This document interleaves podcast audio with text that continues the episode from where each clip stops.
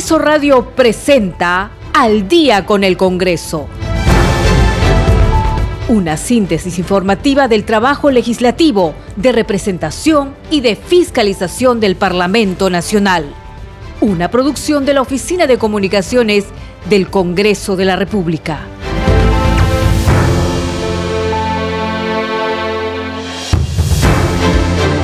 Amigos? Muy buenas noches, bienvenidos. Esto es Al Día con el Congreso y es jueves 12 de mayo del 2022. Los saluda Perla Villanueva.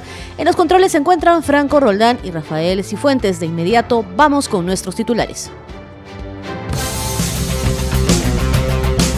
El presidente del Consejo de Ministros, Aníbal Torres, se presentó ante el Pleno del Congreso para responder el pliego interpelatorio contenido en la moción de orden del día 2354.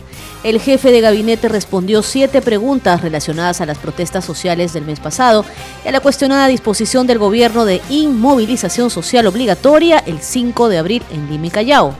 También fueron interpelados por la representación nacional los ministros de Energía y Minas Carlos Palacios y de Trabajo Betsy Chávez. La titular del Congreso, Mari Carmen Alba, se reunió con representantes de diferentes gremios periodísticos y les informó que en la próxima Junta de Portavoces se planteará brindar a los periodistas el acceso a los espacios del Parlamento Nacional. Fue mediante un comunicado en el cual también se precisó que a fin de mes se culminará con el acondicionamiento de la sala de cronistas parlamentarios. Esta tarde se instaló la Comisión Multipartidaria Investigadora, encargada de determinar las posibles responsabilidades políticas, penales y administrativas en torno a las muertes ocurridas durante la protesta ciudadana iniciada el 28 de marzo último, siendo elegido como presidente el congresista Alejandro Muñante Barrios. Y en el diario oficial El Peruano se publicaron las resoluciones legislativas que designan a los seis nuevos magistrados del Tribunal Constitucional.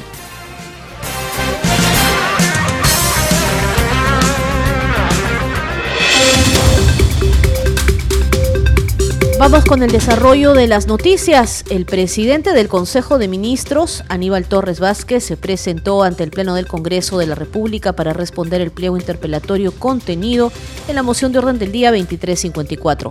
El jefe del gabinete ministerial respondió siete preguntas relacionadas a las protestas sociales del mes pasado y a la cuestionada disposición del gobierno de inmovilización social obligatoria el 5 de abril en Lima y Callao. Escuchemos parte de la sesión.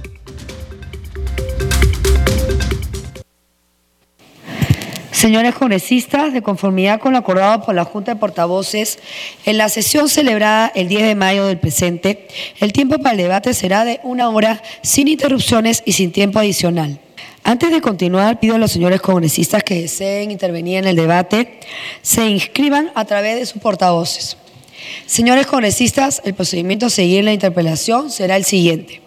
El señor relator dará lectura a cada una de las preguntas del pliego interpelatorio, contenido en la moción de orden del día 2354, las cuales serán respondidas inmediatamente por el presidente del Consejo de Ministros, señor Aníbal Torres.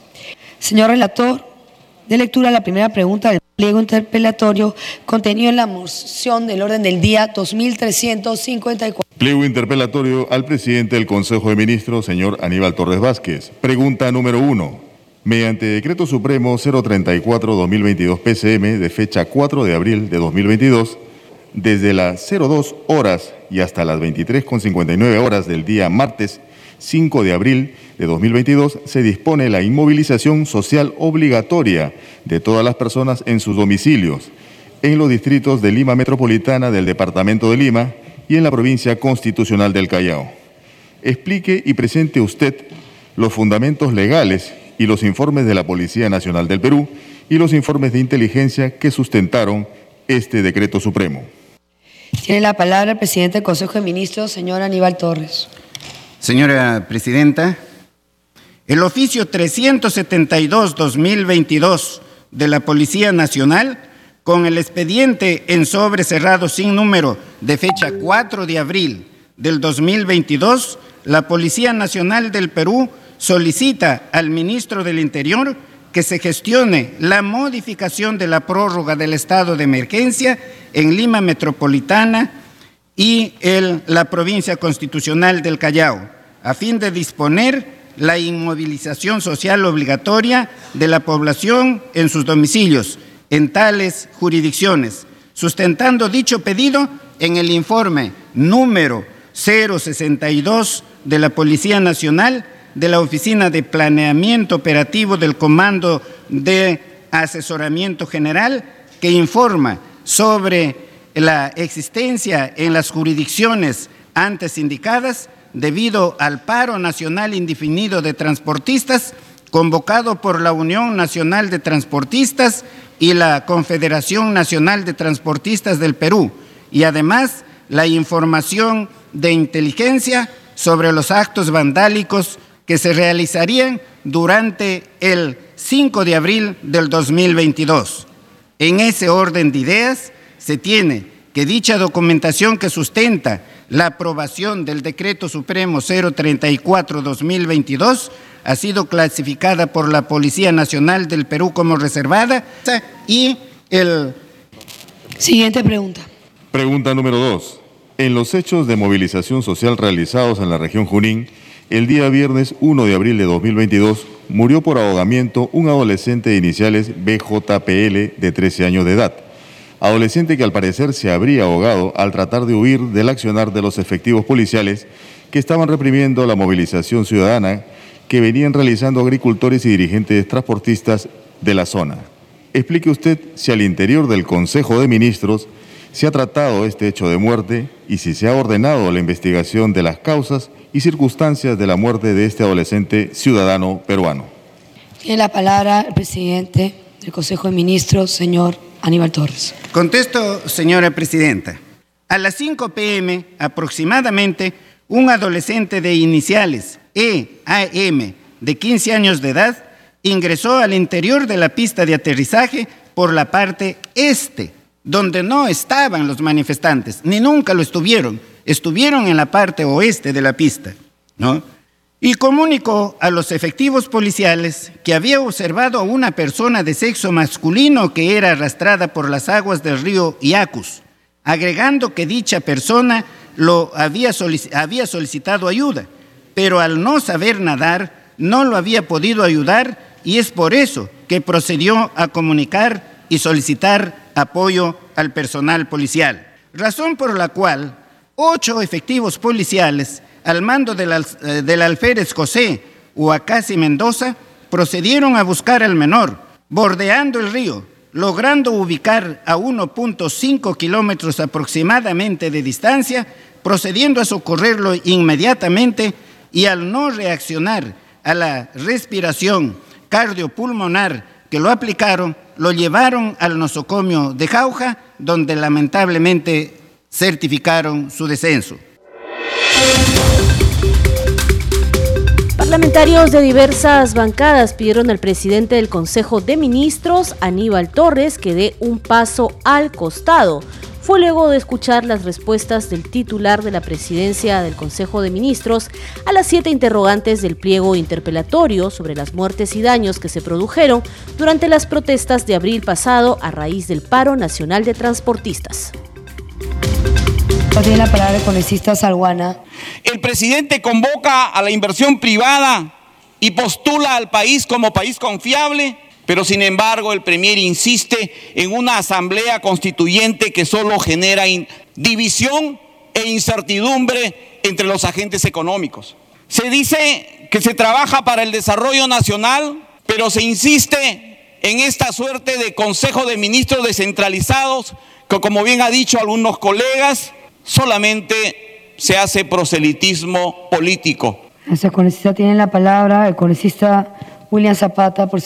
Señor primer ministro, por su intermedio presidenta, señores ministros, son de alguna forma parte de, ese, de esa forma como se está copando el Estado pero en todas partes, en todas partes, en los gobiernos locales y regionales vayan a preguntar, por todas partes.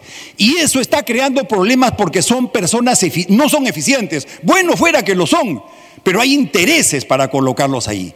Y eso hace daño y eso los compromete. Tiene la, palabra el congresista Guerra García. Porque uno no puede entender a un hombre que está lleno de contradicciones. Alguien que dice A y luego dice B. ¿Cuál es la confianza que puede tener un pueblo, un gobierno, la ciudadanía en alguien que nos dice dos cosas completamente diferentes cada cierto rato. Por eso, señora presidenta, creo que debemos de invocar, ojalá, que dé un paso al costado, como lo han dicho mis colegas congresistas. Pero quizás él estará esperando hacer la jugada, ¿no es cierto? Él estará diciendo, no, haré confianza para irme por la puerta grande en olor a multitudes. Y yo le digo desde acá, con su permiso y con su venia, señora presidenta, que no merece ni siquiera un voto nuestro de confianza. Lo que debe hacer es irse al retiro y quedarse allí. Tiene la palabra el congresista Edwin Martínez. El tema de los conflictos sociales es un tema que algunos dijeron que ha habido infiltrados políticos. Ciertamente, muchos de ellos estaban con su pancarta cambio de constitución y ellos son los que han incendiado la pradera, sobre todo en Ica. Yo he estado en Ica, no miento.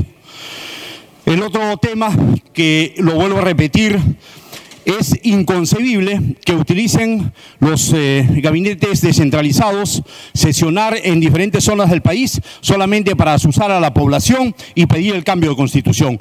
Eso no es democrático, eso no es constructivo para el país. Necesitamos ordenar la política en bien del pueblo soberano con obra pública, con libertad, con democracia. Le damos la palabra al congresista Enrique Wong así como reconozco que es un acierto lo que pasó el 5 de abril, también tengo que decir que lo de la asamblea democrática, como lo queramos llamar, o bien también el referéndum, es algo que solamente lo utilizan los países que no se desarrollan. ¿Para qué una asamblea? ¿Quiénes han tenido asamblea democrática? Venezuela ha tenido Nicaragua, Cuba, y son países completamente pobres. ¿Para qué queremos algo que empobrece y que no es la una realidad de nuestro país?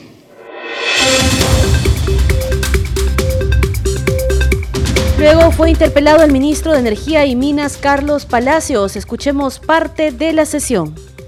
interpelatorio al ministro de Energía y Minas, señor Carlos Palacios Pérez. Pregunta número uno. ¿De qué naturaleza es su vínculo con el señor Vladimir Cerrón Rojas, secretario general del partido político Perú Libre? Tiene la palabra el ministro de Energía y Minas, señor Carlos Sabino Palacios Pérez. Muy buenas tardes, señora presidenta, miembros de mesa de la mesa directiva, señoras y señores congresistas. Quiero agradecer la oportunidad que me dan para poder explicar de manera clara y transparente en este espacio democrático las preguntas del pliego interpelatorio, esperando al término de mi exposición aclarar todas las dudas con el fin de poder seguir trabajando de manera conjunta por el desarrollo de mi país. Todos los peruanos tienen el deber de honrar al Perú y proteger los intereses nacionales así como respetar y cumplir el ordenamiento jurídico de la nación. En relación a la pregunta, debo manifestarle que mi vínculo es partidario y profesional al haber desempeñado el cargo de director regional de energía y minas de la región Junín. Siguiente pregunta. Pregunta número dos considera compatible con su calidad de ministro de Energía y Minas encontrarse investigado por la presunta, por la supuesta comisión del delito de minería ilegal? Señor ministro, su respuesta. Señora presidenta, solicito se me autorice la proyección de los PPs en la relación a la respuesta del PIO conforme vaya respondiendo cada pregunta. Autorizado. Muchas gracias, señora presidenta. Debo mencionar, en relación a la pregunta, durante la trayectoria profesional he desempeñado mis funciones con integridad y transparencia. En tal sentido, hago de su conocimiento que a la fecha no me encuentro investigado por la supuesta comisión del delito en mención no obstante, debo dejar en claro a todo el Pleno del Congreso que he denunciado hechos referidos a minería ilegal en agravio al Estado. Cuando desempeñé el cargo de director regional de energía y minas de la región Junín. En este caso, soy denunciante de la minería ilegal. En la investigación preliminar a cargo de la Fiscalía Provincial especializada en materia ambiental de la provincia de Chanchamayo de Junín, en la carpeta fiscal número 154-2021. Reitero, señores congresistas, que mi persona es el denunciante. En este, en este caso de la minería ilegal, en salvaguardar los intereses del Estado peruano, conforme se visualiza en la proyección. Señora Presidenta, se le alcanzará una copia al oficialía mayor los documentos que lo sustentan. Durante la intervención del ministro de Energía y Minas, Carlos Palacios, se produjo un sismo de 5.5 en la escala de Richter, con epicentro en Chilca, Cañete, Lima. La vicepresidenta del Congreso, Lady Camones, suspendió por unos minutos el Pleno. Seguidamente, los legisladores y los ministros empezaron a salir del Palacio Legislativo por su seguridad. Un poquito de calma. Tranquilos, por favor. Un poquito de calma, por favor que mejor desalojen, este, suspendemos. 4.57 de la tarde, pedimos tranquilidad a nuestros televidentes. Un fuerte sismo se ha registrado hace solo instantes en la capital. Se ha suspendido por unos instantes también la sesión mientras respondía el pliego interpelatorio del ministro de Energía y Minas, pero a través de Congreso Televisión seguimos en vivo ha sido fuerte el remesón, pero hay que mantener la tranquilidad. En este momento es importante tranquilidad, no eh, ubicarse en zonas peligrosas. Si vamos a ir abandonando algún ambiente de la casa, de la oficina, aquí mismo en el Congreso, ubiquémonos siempre en los lugares más seguros no utilicemos ascensores, no utilicemos, eh, digamos, eh, ascensores que en este momento, debido al movimiento telúrico, pueden afectar. En este instante estamos observando imágenes del frontis del Congreso.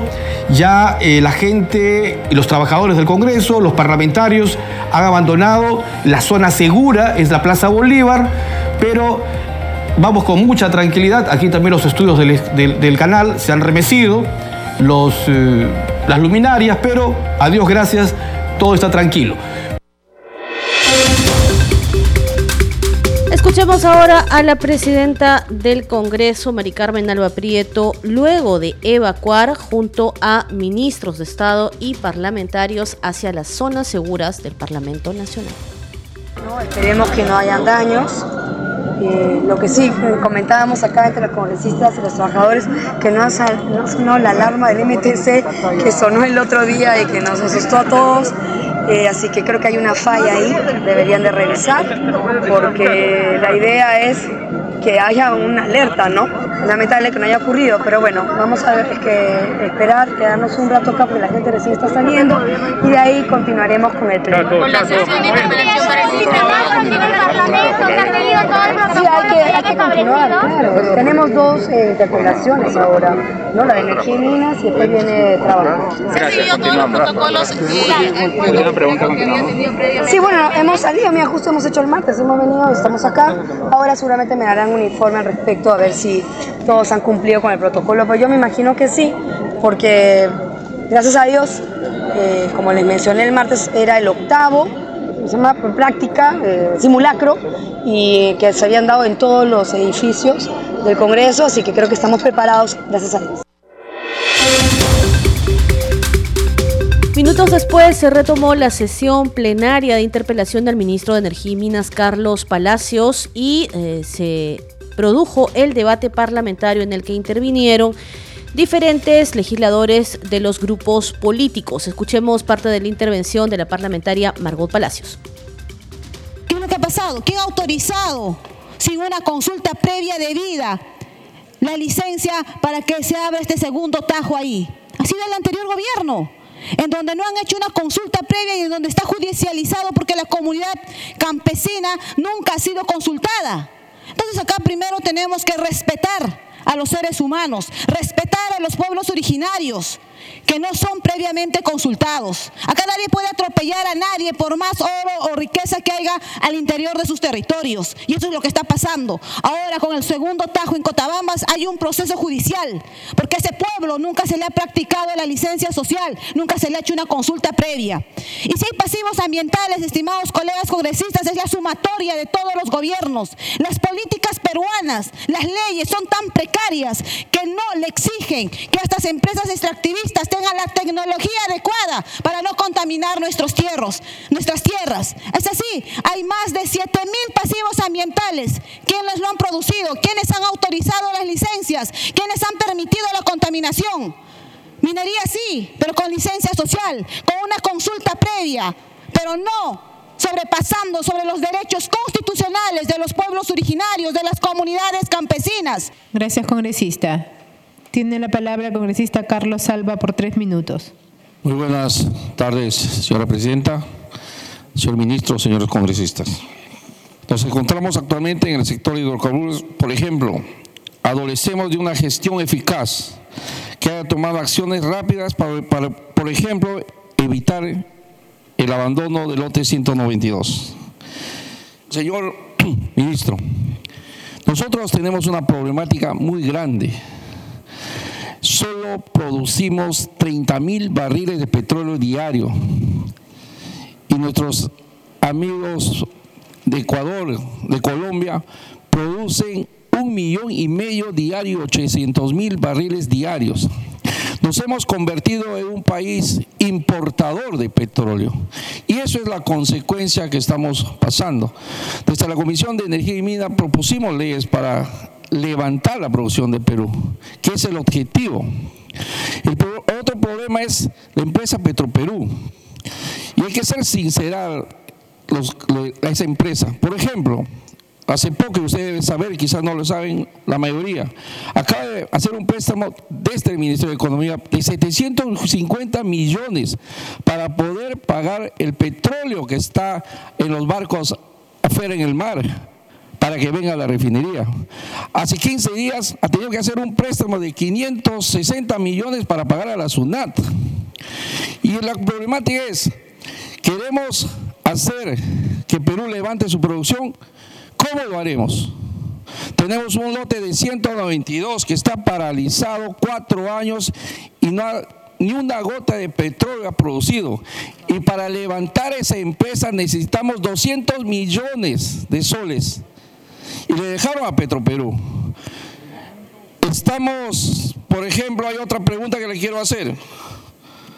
En otro tema, ¿por qué la recomendación de, de, usted a FONAFE de señores gerentes de Petroperú para el directorio de Distribución, siendo que estas son investigadas estas personas? ¿Por qué el directorio de Perú Petro no sesiona desde enero del 2022 y por qué no convoca a junta de accionistas para ratificar la designación de director del MEP Ruiz Lecaros. ¿Qué sucede con el contrato del lote 192 que hasta ahora no se firma entre Petroperú y Perú Petro? Si en el acápite 4 de la cláusula preliminar del proyecto de contrato del lote 192 dice que el contrato se firma en el, en el entendido que Petroperú participará en el contrato con un socio operador, ¿por qué ahora dice que Petroperú puede operar el lote al 100%? Estás escuchando Al día con el Congreso. Una breve pausa y regresamos.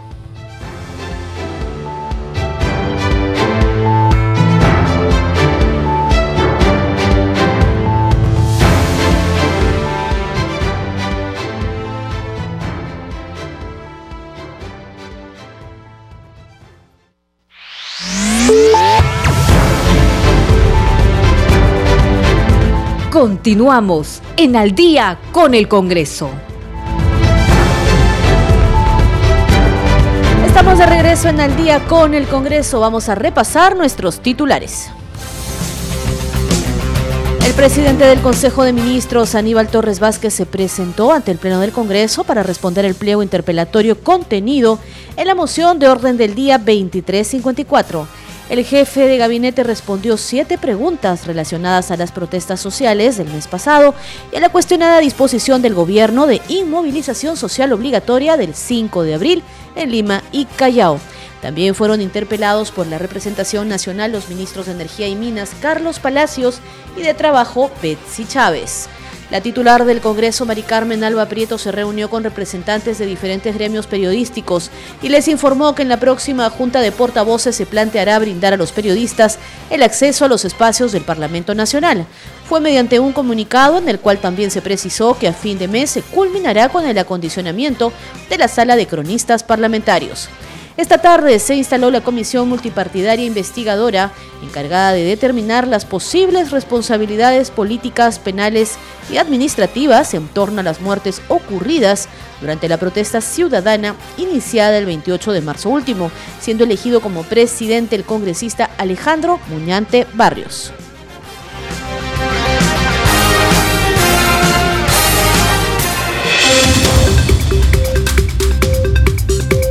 Esta tarde se instaló la Comisión Multipartidaria Investigadora encargada de determinar las posibles responsabilidades políticas, penales y administrativas en torno a las muertes ocurridas durante la protesta ciudadana iniciada el 28 de marzo último, siendo elegido como presidente el congresista Alejandro Muñante Barrios. Cinco votos a favor, ningún voto en abstención y ningún voto en contra. Señores congresistas, habiendo terminado el acto electoral, se proclama al congresista Alejandro Muñante Barrios como presidente de la comisión, a la congresista Rosángela Barbarán Reyes como vicepresidenta y al congresista José Enrique Gerí Oré como secretario. Seguidamente se, se invita al presidente electo, al congresista Alejandro Muñante Barrios para que pueda instalar la sesión de la comisión investigadora multipartidaria encargada de determinar las posibles responsabilidades políticas, penales y administrativas a que hubiere lugar en torno a las muertes ocurridas durante las protestas ciudadanas iniciadas el 28 de marzo del 2022 por un plazo de 90 días. Señor presidente, tiene usted el uso de la palabra. Muchas gracias, congresista Ilis López. Eh, señores congresistas, quiero agradecer a todos ustedes por eh, confianza al haberme elegido presidente de esta comisión. El pasado lunes 28 eh, de marzo, en el marco de una serie de protestas de la ciudadanía a razón del alza de precios de la canasta básica, los combustibles y fertilizantes, perdieron la vida al menos seis personas, entre ellos un menor de 13 años de iniciales BJPL el cual habría fallecido al caer el río Yacus en la provincia de Jauja. Asimismo, fallecieron los ciudadanos Candy Magali Nostroza de la Cruz, Jorge Maldonado Landeo y Armando Quispe Mosco, en Huancayo, mientras que en Huánuco se reportó la muerte del joven Alexander Trujillo Nolasco. Y en Ica, la policía confirmó el deceso del agricultor Johnny Quinto Contreras. En atención a estos lamentables sucesos, el Congreso procedió el día de ayer a interpelar al ministro del Interior, Alfonso Chávarri, para que brinde a la representación nacional y a la ciudadanía las explicaciones correspondientes sobre estos decesos que enlutaron al país. Sin embargo, las explicaciones que brindó ante el Pleno del Consejo de Ministros, ante el Pleno del Congreso, el ministro del Interior, Alfonso Chávarri, sobre las causas y las circunstancias en que ocurrieron estas muertes han sido insuficientes y han demostrado que no se ha realizado una investigación profunda y exhaustiva, tal como corresponde al tratarse de la pérdida de vidas humanas. Por esta razón, que en aras de coadyuvar al, al esclarecimiento de estos hechos con fecha 12 de abril del año 2022, se presentó una moción para la constitución de la Comisión Investigadora Multipartidaria encargada de determinar las, posibles responsabilidades políticas, penales y administrativas a que hubiera lugar en torno a las muertes ocurridas durante las protestas ciudadanas iniciadas el 28 de marzo del 2022, la cual ha dado como resultado la conformación de la presente comisión que hoy me toca a mí el honor de presidir. Ante todos ustedes, ante la ciudadanía y ante los deudos de los fallecidos, Me comprometo a realizar todos mis, esfuerzos para determinar las causas de las muertes ocurridas en defensa de su derecho humano a la verdad. Dicho esto, declaro instalada la comisión investigadora multipartidaria encargada de determinar las posibles responsabilidades políticas, penales y administrativas a que hubiera lugar en torno a las muertes ocurridas durante las protestas ciudadanas iniciadas el 28 de marzo del 2022 por un plazo de 90 días. La titular del Congreso, Mari Carmen Alba, se reunió con representantes de diferentes gremios periodísticos y les informó que en la próxima junta de portavoces se planteará brindar a los periodistas el acceso a los espacios del Parlamento Nacional. Fue mediante un comunicado en el cual también se precisó que a fin de mes se culminará con el acondicionamiento de la sala de cronistas parlamentarios. El comunicado a la opinión pública dice lo siguiente. El Congreso de la República, sobre el ingreso de los periodistas a la sede del legislativo, informa lo siguiente. 1. La presidenta del Congreso de la República, Mari Carmen Alba Prieto, recibió a los representantes del Consejo de la Prensa Peruana, María Eugenia Mome y Rodrigo Salazar, así como al representante del Instituto de Prensa y Sociedad, Augusto Álvarez Rodríguez, y a la representante de la Asociación Nacional de Periodistas, Zuliana Laines. Dos, en la reunión, la titular del legislativo les recordó a los representantes de la prensa que el pasado 3 de mayo, durante la ceremonia por el Día de la Libertad de Prensa, anunció que se reabrirá la sala de cronistas parlamentarios y el hall de los pasos perdidos en las próximas semanas. 3. Tras haber permanecido cerrada la sala de cronistas parlamentarios, es necesaria una serie de acciones para el acondicionamiento del referido espacio. Los trabajos se vienen desarrollando y estarán listos para fin de mes. Esta mañana los asistentes a la reunión recorrieron los ambientes de la sala de cronistas y confirmaron que se están realizando los arreglos respectivos. 4. La presidenta del Congreso de la República, Mari Carmen Alba Prieto, se comprometió a plantear el acceso a los periodistas a los espacios del Parlamento en la próxima Junta de Portavoces. 5. Desde el Congreso de la República seguiremos colaborando con los medios de comunicación para que puedan informar con veracidad y apego a los hechos con objetividad y responsabilidad. Lima, 12 de mayo del 2022. Es lo que señala entonces el comunicado. Vamos ahora con otras noticias. En el diario oficial El Peruano se publicaron las resoluciones legislativas que designan a los seis nuevos magistrados del Tribunal Constitucional. De esta manera se oficializa la elección como magistrados del Tribunal Constitucional de Francisco Humberto Morales Arabia, Luis Gustavo Gutiérrez Tixe, Helder Domínguez Aro, Luz Imelda Pacheco Serga, Manuel Monteagudo Valdés y César Augusto Ochoa Cardich. Todas las resoluciones llevan la firma de la presidenta del Congreso, María del Carmen Alba Prieto, y de la vicepresidenta de este Poder del Estado, Lady Camones Soriano. Tenemos el informe con todos los detalles. La votación se realizó de acuerdo al orden de méritos, tal como lo establece la ley orgánica del Tribunal Constitucional, iniciándose con el candidato que obtuvo mayor puntaje. La Junta de Portavoces también determinó que la sesión se desarrolle sin cuestiones previas ni debates sobre el tema. El primero en ser elegido fue Francisco Morales Arabia, quien reemplazará a Ernesto Blume Fortini. Logró 98 votos a favor, 21 en contra y 6 abstenciones. Luego, por 97 votos a favor, 23 en contra y 5 abstenciones, se eligió a Luis Gutiérrez Tixe, quien reemplaza a Eloy Espinosa Saldaña. Seguidamente fue electo Helder Domínguez Aro, quien obtuvo 98 votos a favor, 19 en contra y 8 abstenciones. El nuevo magistrado reemplazará a Marianela Ledesma. Asimismo, se eligió a Luz Pacheco Serga, que reemplazará a Manuel Miranda Canales. Ella logró 92 votos a favor, 26 en contra y 7 abstenciones.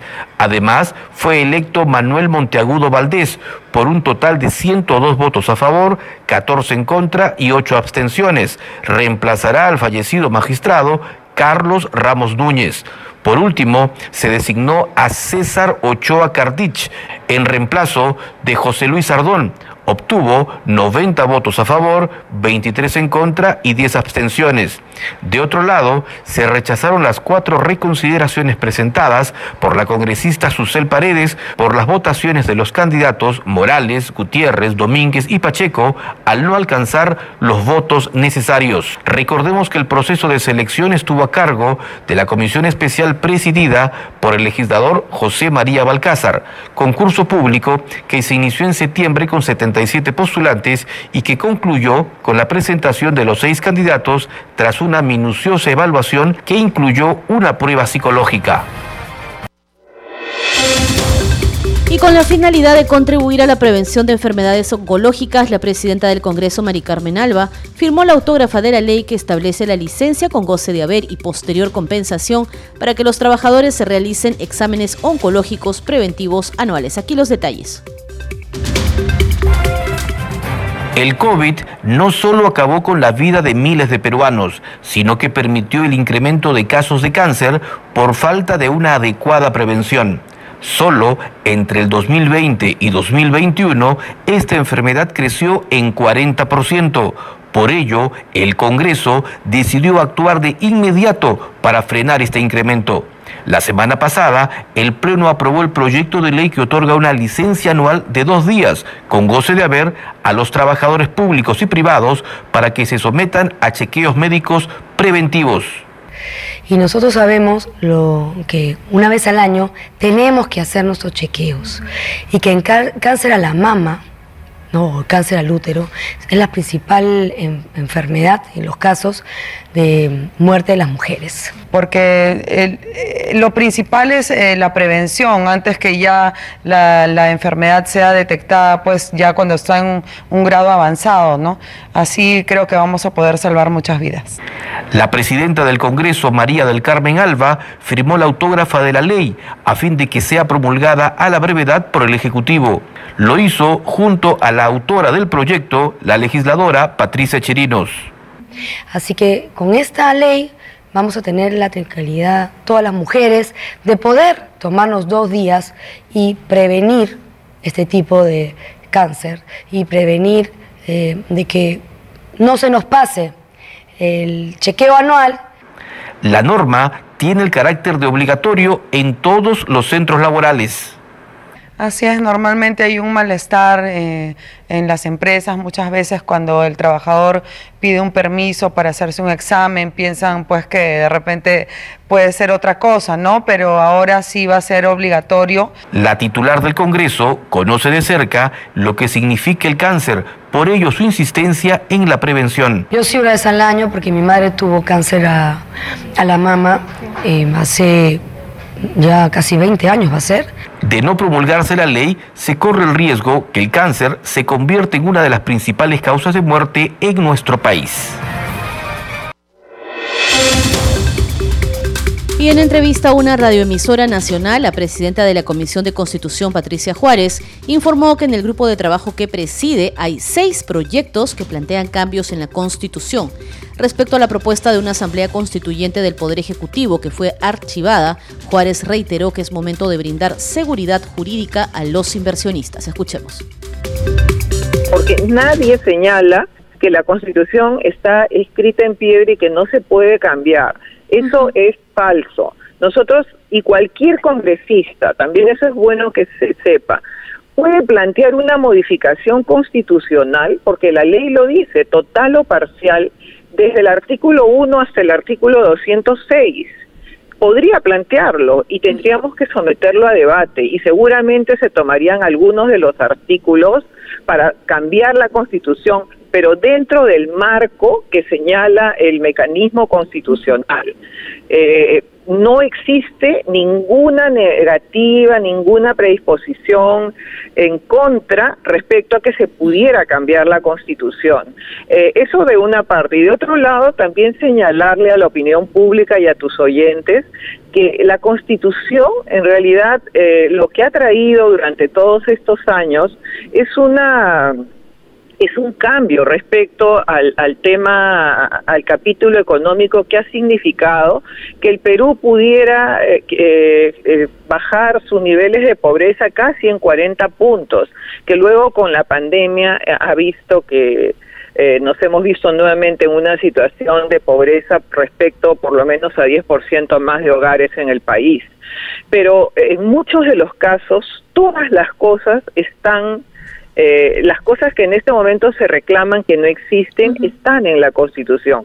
Lo que ocurre es que eh, efectivamente lo que hemos tenido son gobernantes o son autoridades que no han sabido cómo aplicar la Constitución. Por ejemplo, los famosos monopolios. El artículo 61 de la Constitución, si mal no recuerdo, los prohíbe de manera expresa. Nadie está a favor de los monopolios ni a favor de las posiciones dominantes en el mercado. Nosotros para eso tenemos dentro de nuestra organización política del Estado, eh, tenemos, eh, por eso tenemos a Indecopi, por ejemplo, que es el organismo que debe regular, supervisar y sancionar en casos que estas situaciones ocurran. Entonces todo eso está contemplado y es importante señalar que en, los países donde ha habido una asamblea constituyente, lo que ha ocurrido simplemente es un eh, el delegar el poder absoluto a un grupo de personas, de organizaciones que en muchos de los casos ni siquiera son elegidas por, eh, por nosotros, por los ciudadanos, sino que son impuestas uh, y, y a través de, digamos, de designaciones de algunas organizaciones que son los que van finalmente a decidir el destino de los peruanos y que tienen poderes absolutos en el sentido de poder cambiar hasta nuestro régimen de gobierno, poder cambiar absolutamente todo en el Perú. Congresista, eh, en ese sentido, este era un proyecto de ley presentado por el Poder Ejecutivo. ¿La Comisión de Constitución y Reglamento del Congreso ha recibido otros proyectos similares que tengan que ver con esto? Una convocatoria, un referéndum para una asamblea constituyente? Claro que sí, sí hemos recibido, en este momento tenemos, me parece, en cartera como seis proyectos eh, para cambios del artículo 206 de la Constitución, para la incorporación de una cláusula adicional como el 207, que es el planteamiento del Poder Ejecutivo, eh, digamos, sí tenemos varios, varios proyectos, ¿no? Pero lo que realmente queremos decirle a la ciudadanía es que el, una asamblea constituyente que de acuerdo a la línea de tiempo que nosotros hemos trabajado, de acuerdo a cómo se ha presentado el proyecto, estaría en el mejor de los casos terminando, digamos, sin nada obstaculizara la línea de tiempo que se ha trazado, estarían más o menos terminando sus funciones en el año 2024, a fines del 2024. ¿Eso qué significa? Años de inestabilidad, de incertidumbre, de cero inversiones, porque nadie quiere invertir en un país donde no sabe qué reglas de juego son las que están sobre la mesa. Los inversionistas no confían obviamente en, en, el país porque no saben qué es lo que esta Asamblea Constituyente va a aprobar. Entonces, por eso es que en este momento, en la situación en la que nos encontramos post pandemia, en donde más bien debemos de dar seguridad jurídica a los ciudadanos, a las inversiones, en donde debemos de poner todo nuestro esfuerzo en generar trabajo, que es lo que más queremos, creo que lo peor que podemos hacer es distraernos con una asamblea constituyente que lo único que nos va a generar también van a archivar. Bueno, no puedo adelantar la opinión porque yo, como usted sabe, presido la comisión, entonces esto tiene que someterse a debate todavía. Leyes aprobadas por el Congreso de la República. El Congreso aprobó la ley que regula el servicio de extensión agropecuaria, la cual permitirá que los productores agrarios, pecuarios y forestales del país tengan mayor acceso a los servicios tecnológicos y de innovación necesarios para potenciar la productividad y competitividad del sector agrario nacional, en especial de la agricultura familiar, que representa el 97% de los agricultores del país el Congreso sí cumple con los agricultores. Hasta aquí esta secuencia, seguiremos informando sobre el trabajo legislativo en el Parlamento Nacional. Leyes aprobadas por el Congreso de la República.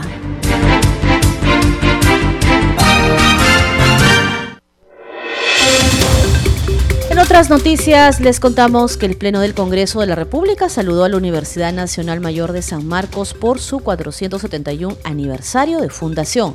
El homenaje se dio a iniciativa de la congresista Susel Paredes Piqué al inicio de la sesión plenaria convocada para hoy. La Universidad Nacional Mayor de San Marcos fue fundada el 12 de mayo de 1551.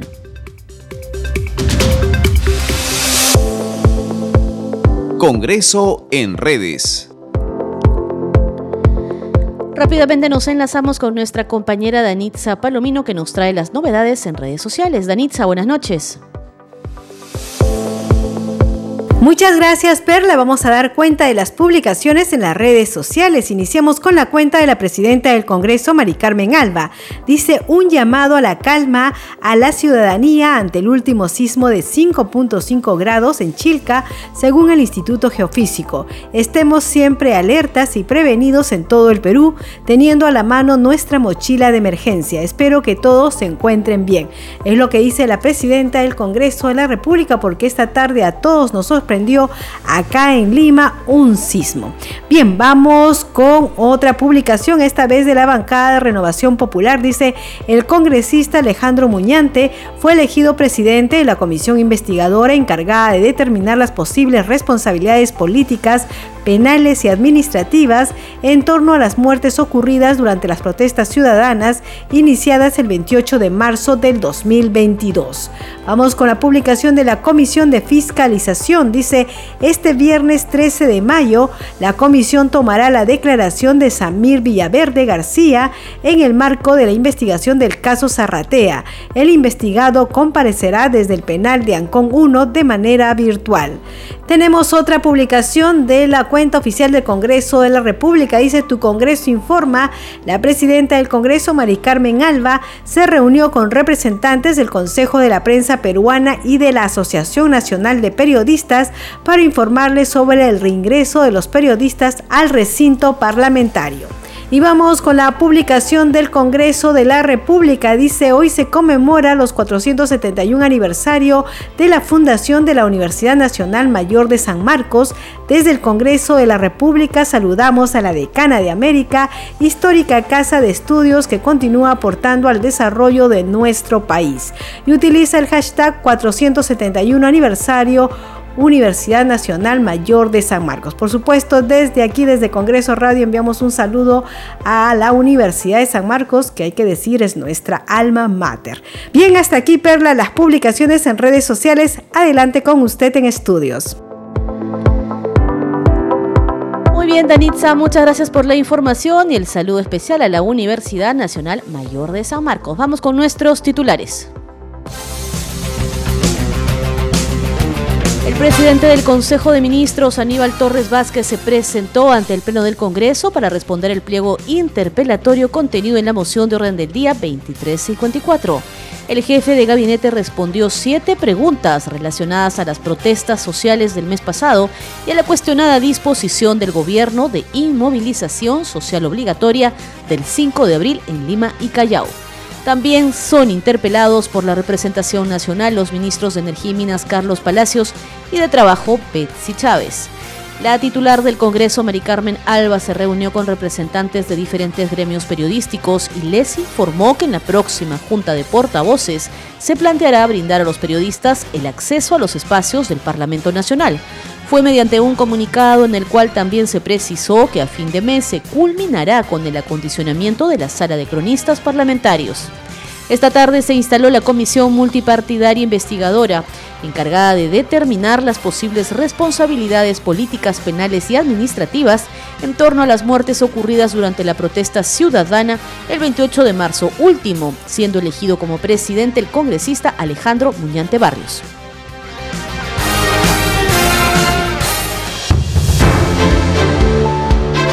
Muchas gracias por su compañía. Estuvo con ustedes Perla Villanueva en los controles, Franco Roldán y Rafael Cifuentes. Nos reencontramos mañana a la misma hora. Quédese en sintonía de Radio Nacional.